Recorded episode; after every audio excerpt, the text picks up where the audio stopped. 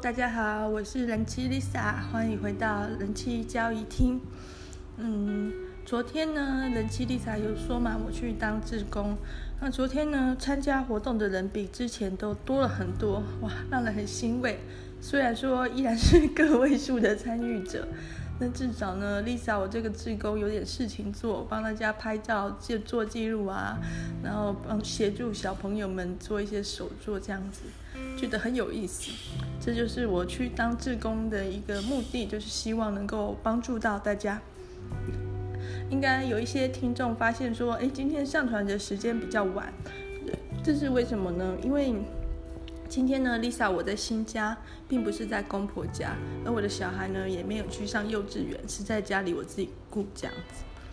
自己顾小孩的生活大概是怎样呢？首先早上六点多还没到七点，快到七点的时候，小孩就醒来了，然后噼里啪啦的吵，然后就请他自己去玩，然后我想要再补个眠。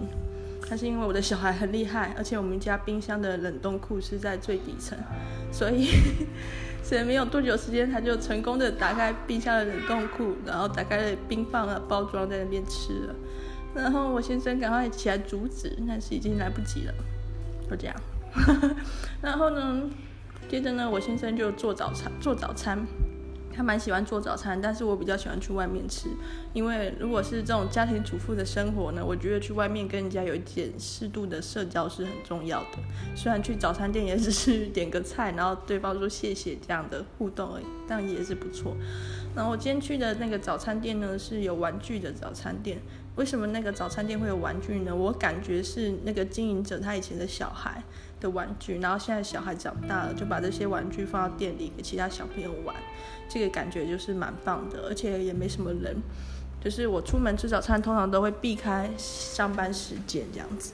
所以去的时候没什么人，就在那边玩了大概快一个小时，边吃早餐边跟我的小孩玩。玩完了之后呢，就去公园，因为小朋友呢最重视的就是每天一定要有超过二十分钟的体能活动。那在公园呢可以跑跑跳跳达到这个目标。但是呢最近真的是好晒啊，所以在公园也是有种痛不欲生的感觉，但是还是勉强自己在那边待了两个小时。你看妈妈真的是很伟大。然后呢，就带他去附近的超市买东西，买一些必需品，还有午餐要吃的东西，这样子。所以呢，整个早上可以说是很早起来，而且一刻不得闲。如果说大家对于家庭主妇的生活还有一些错误的幻想的话呢，就是可以醒醒了。就是如果想要过一个当一个惬意的在那边烤点心的那种享受居家生活的家庭主妇呢，前提是要没有小孩才行。对，就像上一集讲到的蔡珠儿这样的人生，那有小孩的家庭主妇呢，就是其实就是保姆嘛，对，就是你在家里带小孩就跟保姆一样，也是一种有工作的状态下。好，所以呢，接着带小孩玩了一早上呢，然后简单弄了午饭，就是煮了一些面，面啊有菜有肉，吃完之后呢，才有一点时间，所以现在我就来录广播了。还正正说有一点时间，我的小孩就哀哀叫的。好像哀哀叫的要过来了，那我们来看一下他发生什么事，怎么了？怎么？痛痛。为什么痛痛？我撞到。那妈妈秀秀好不好？好。秀秀好，就是这样，常常就是还是会有各种需求主动来找妈妈，是很难说有一个完整自己时间。所以呢，现在就是边陪我的小孩玩车车，一边录这一集广播喽。陪你。好，谢谢。他说他要陪我。好，那个这一集要讲的广播主题呢，有先预告过了是到美国结婚去。我很喜欢 TLC 这个频道，就是里面很多节目我都很喜欢。然后它的中文翻译叫做旅游生活频道，就像它的标题这样子，都是放一些比较生活化、比较轻松的节目，像是我很喜欢的，之前有提到的小夫妻的天空。小夫妻的天空呢，是描写一对侏儒症的夫妇，然后他们领养小孩这样子很真实的生活。还有像沉重人生，就是减肥类的节目也有，那还有各式各样的美食节目、旅游节目。我很喜欢这种就有点像实境秀的一个纪录片的感觉的节目，就是我觉得很真实，然后又很有趣，有很多我想象不到的，就是。比如说我们以为美国人应该是怎样，可是，在透过 TLC 的一些节目可以看到，美国也有很节俭，比 比台湾人还节俭的人，然后省钱省到非常夸张。那美国也有相亲结婚的人，对，有一个有一集 T L 有一个 TLC 的节目就叫相亲结婚，真的是都没有见过面，凭父母之言就决定结婚的。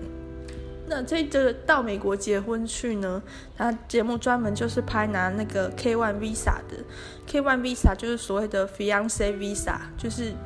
你如果已经跟这个人，就是美国人跟非美国人，当他已经决定要结婚了，这个非美国人呢就可以申请这个 K1 Visa 来美国结婚。那这个 Visa 呢效期有九十天，那这九十天内如果你们没有完成结婚的话呢，这个这个持这个 Visa 就必须出境，他这个就不能合法居留这样子。如果呢在这九十天内持这个 K1 Visa 的人有成功的结婚，有办完这些婚礼的仪式的话，他就可以进入下一个步骤去申请。绿卡、取得公民身份、居留权等等，就看他下个步骤是什么。然后在这个持这个九十天的 K Y Visa 的啊，怎么了？嗯，就是好啊。哦，不要啊！我刚刚小孩说他不要大便，然后 他在那边玩挖土机、推土机，还有砂石车。哎，我刚讲到，就是就是持 K one Visa 这个外国人、非美国人呢，他其实是靠着这个，就是他未来可能会结婚的对象来美国的。所以在他在美国这段期间呢，这个这个未婚夫美国人也必须负起一定的责任，就是担保的责任。这段期间内，如果说这个持 K one K one Visa 的人有什么状况、什么问题的话，他的美国这个结婚对象也必须负起责任，哈。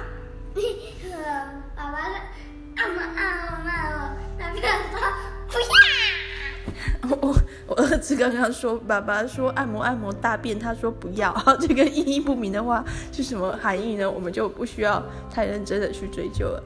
好，继续讲我们今天的广播。那那个到美国结婚去呢？这个节目就是专门拍这种持 K1 Visa 到美国去准备结婚的故事。爸爸，妈妈，我听到了。爸爸说按摩，呃呃说摸一摸大便，我说不要，不要，那你去吃薯饼好不好？啊，爸，啊，爸爸说按摩按摩大便，我说不要。这个声音说是一个三岁小孩之乱，黄波被这样很突然的一个中断，而且不知道什么时候能够恢复。好，那。各位听众朋友，不知道到这里是不是已经就是默默下定决心不要生养小孩了？希望不会哈。好，那这个到美国结婚去节目呢，就是专门拍摄这样持这样的 visa 的人他们的故事，就是有可能有结婚，有可能没有结婚。目前已经有七季了，然后陆续拍摄好几十对不同的情侣，有的已经成为夫妻，然后有的散掉。那今天首先要讲的呢是香黛儿的故事。香黛儿呢可以说是这个到到美国结婚去里面最红的最红的一个女生。首先就是因为她的身材是非常的不科学，身材好到不科学，就好像一个沙漏这样，胸部极大，腰极细，臀部极翘。大家都知道外国人最喜欢那种翘臀的，就是以东方人或者是台湾人标准来讲，可能都有点太大屁股的那种。就是他们的菜，那香黛儿就是这样的一个身体曲线，然后我觉得香黛儿的脸也非常漂亮，然后化妆也都化得很精致，打扮都穿着什么都很好看，就有她现在到美国结婚去，有时候会拍一些就是不同组的情侣，然后看这个影片，然后评断别人，但是大家几乎对香黛儿的外形都是一致好评。然后香黛儿这个女生，她的原生家庭呢，她爸爸是白人，然后妈妈是黑人，所以她是混血儿。所以从你从她的脸孔中，你也可以看到那种很特别的混血特色。然后呢，香黛儿还有一个一个哥哥，然后还有一还有姐妹，忘了是姐姐还是妹妹了。家庭关系很紧密的一家人。然后这个香黛儿的另一半，这个男生，男方叫佩卓，是从多米尼加来的。佩卓的外形真的真的不出色，真的不帅。以拉丁人的长相来讲，也感觉是，比如说如果是卡通好了，这种角色这个脸的大概只能演一些邻居或坏人，不会是主角这样的那种脸。但是呢，香奈儿跟佩卓呢，就是爱得要死，也打得很火热，就是有一些激情缠绵这样子。那刚开始佩卓到美国的时候呢，香黛儿没有告诉父母实情，说佩卓是来美国留学的怎样。然后事实上他们是，好，我帮你关。好，现在又遇到这个三岁小孩危机了，先中断一下，我帮他修一下玩具。玩具是什么？一台货车啊，好，关好了。然后。这个佩卓呢，那时候来美国的时候，香黛儿骗他的父母说他是来留学的。事实上，佩卓是持 K-1 签证，就是来准备跟香黛儿结婚的。对于这种没有很长时间相处，有时候只是凭网络交友就认识的人就可以。邀他来结婚，我觉得也是有一点大胆。好，但香黛儿的父母呢，发现真相之后，发现这个佩卓这个男的是从多米尼加来要跟香黛儿结婚的时候，就很怀疑他的居心，就怀疑这个男的是不是要来骗财骗色，想成为一个美国人，故意接近香黛儿。然后佩卓对于香黛儿的家人竟然这样看他，跟他讲话那么没礼貌，就也很生气。然后双方就是几乎要吵架。后来佩卓也很不喜欢跟香黛儿的家人接触。然后这已经够火爆了。佩卓那边的亲人更厉害，就是佩卓在多米尼加的妈妈还有妹妹都是吵架高手。你帮我关。好啊。然后而且他们这种中南美的思想真的是很特别，就是。他们认为说比较大男人主义，认为说一个家庭里面或是一个伴侣关系里面，男生就是应该做一个主导，女生就是要乖乖听话。所以说，他们对于像香黛儿这种比较典型的有想法的美国女生，他们是不能接受的。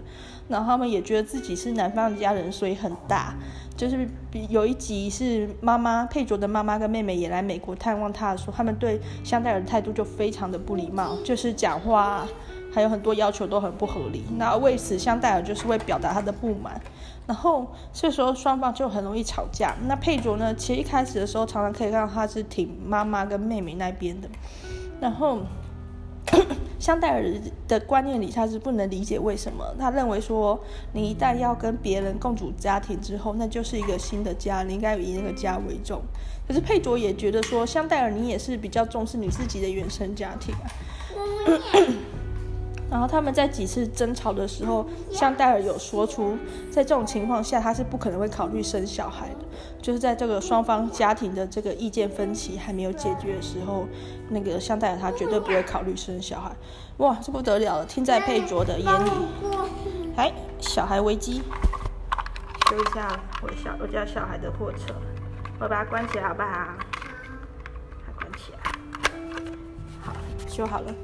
对，然后听在像佩卓这样来自多名家的男生耳里，他会觉得这就是这个女生不够爱他，所以才不会会不会不愿意说生小孩进入下一个阶段。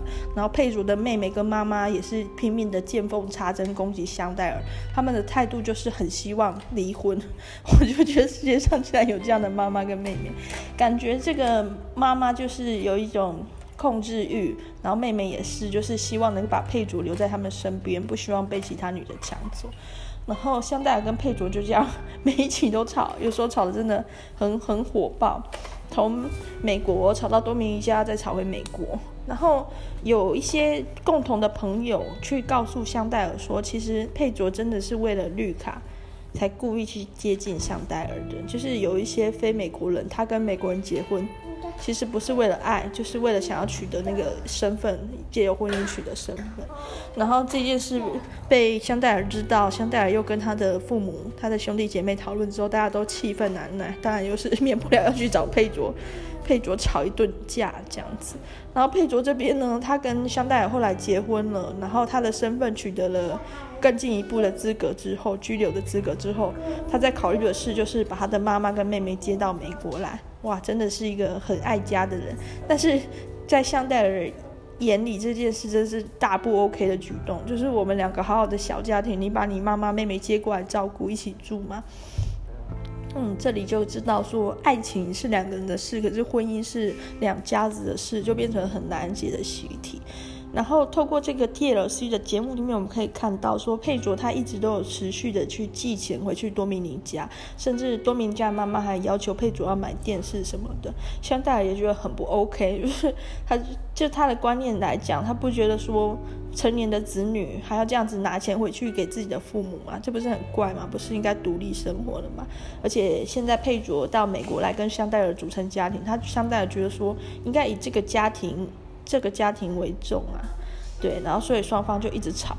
那因为他们外形就相对的外形很好，吵架起来也很活泼，我觉得是还蛮会吵的。然后各种肢体语言，然后常有一些火爆的紧张的气氛，使得这一对情侣很受 很受欢迎。就在众多的众多的这种持 K-1 签证要去结婚的情侣中，香戴尔跟佩卓这一对受到很大的瞩目。他们后来还 TLC 还独立帮他们 开了一个节目，叫做《香戴尔我的异国冤家》。那很多人就会觉得这是不是假的？就是就是那么投入的在电视上吵架，吵得那么嗨，是不是其实是做一场秀呢？就不知道。但我觉得很有趣的就是，透过这个节目可以观察到两个如果价值观是南辕北辙的人，他们结婚会有多么的悲剧，根本是不太可能取得一个中间的和谐点，就是你想改变我，我想改变你，这样互相的闹而已。所以说，中国古前古代有一句话叫“门当户对”，其实讲的也是啊。晚上摸摸摸，按摩按摩，大便，我就不便。各位又接受了这个谜一样的讯息了，来自人妻丽莎的儿子所发表的一段，他爸爸帮他按摩，然后他说不要大便的一 一段谜一样的故事。今天可以说这个谜一样的故事贯彻了整个广播。好，那所以说以前中国会喜欢说门当户对，或许就是这样，就是两个家庭如果他们的一个家庭的。那个经济状况比较相近的话，或者是比如说同样都是贵族，或者是同样都是平民的话，这两个人夫妻还有这两个家庭间可能对很多事的看法才是一致的。那如果是异国婚姻，或者是跨跨很大的阶层的婚姻，比如说一个贵族去娶一个乞丐的话，那可以发现说，可能他们对很多事情的想法会不一样，可能会导致争吵，就像这个佩卓跟香戴尔的故事一样。好，那接着时间够，我再讲另外一个，这个呢叫做西瑟，西瑟就是西萨，西瑟，西瑟还是西萨？好，不管。然后西瑟呢是一个男生，然后他是美国的男生，然后他是一个美甲师，外形看起来其实是蛮老实的，而且有点壮壮的感觉，雄性男孩。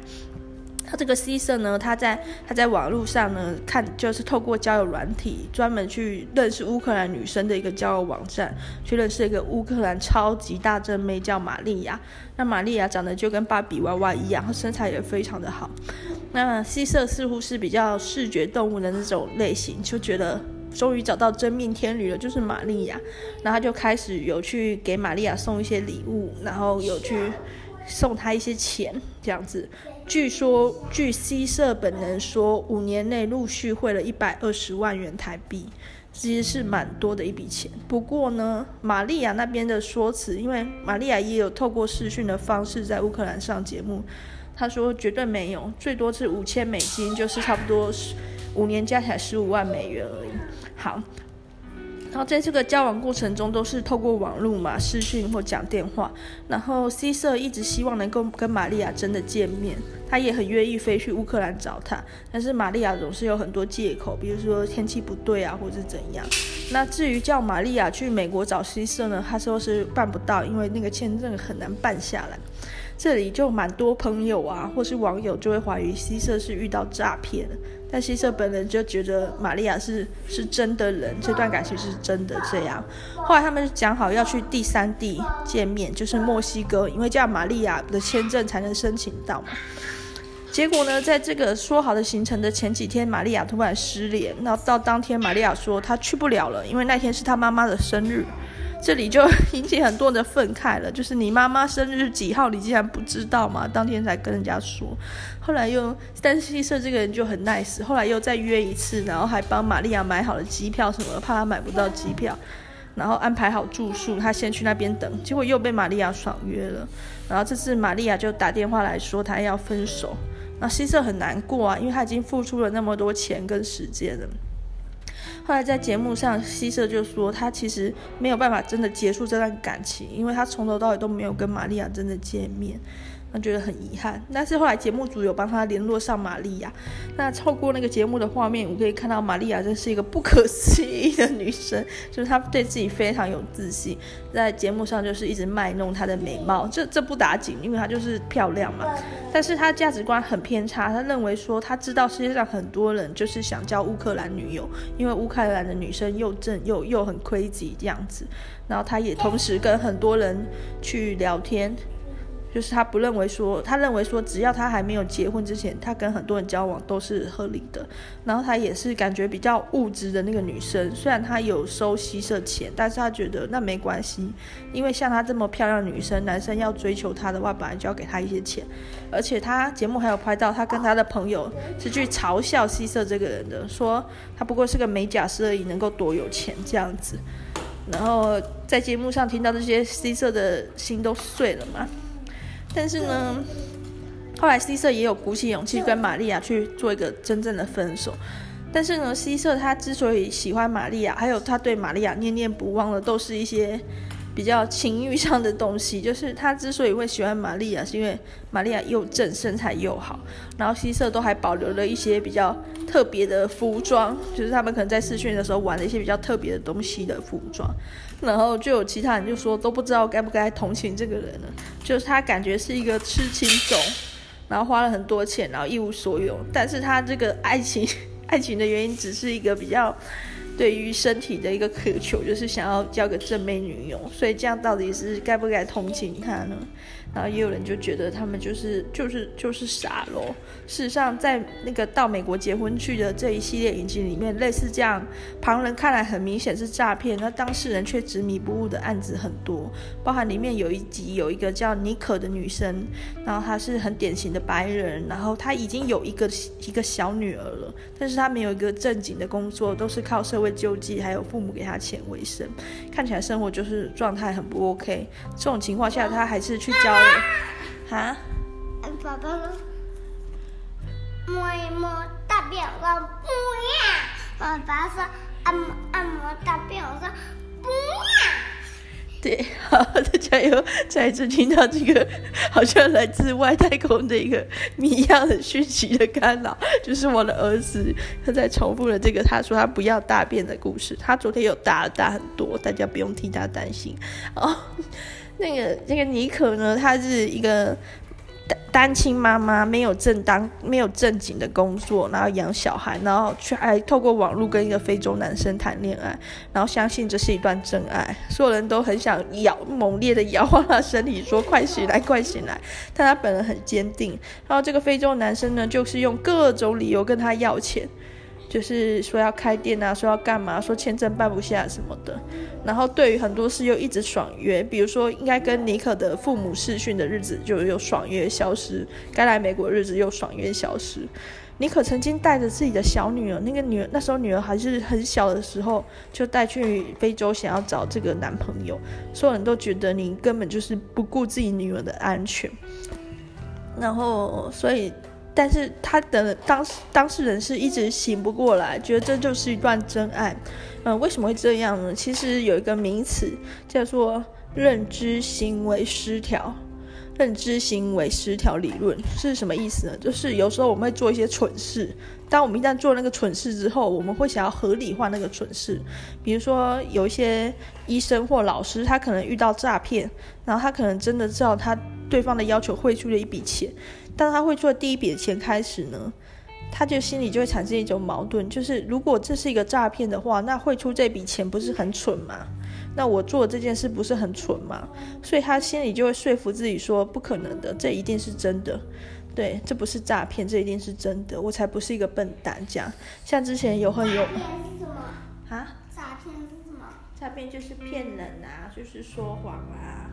就像之前有一个女博士生，然后认识什么 FBI 的什么什么将军还是什么的，然后又汇了很多钱过去，然后还持假的旅行支票要帮那个那个 FBI 的将领换钱。对，类似这样，旁人一看就觉得就是诈骗啊，还有什么好说的的故事？这当事人却会陷入自己的心理的陷阱中，不愿意承认。那其实可能他已经知道这是诈骗，但是他就是没有办法走出来，就是人家说的“装睡的人叫不醒”。就他知道这是诈骗，但是他想要捍卫他最后演的尊严，所以他要相信，去赌那个有是真的的可能性。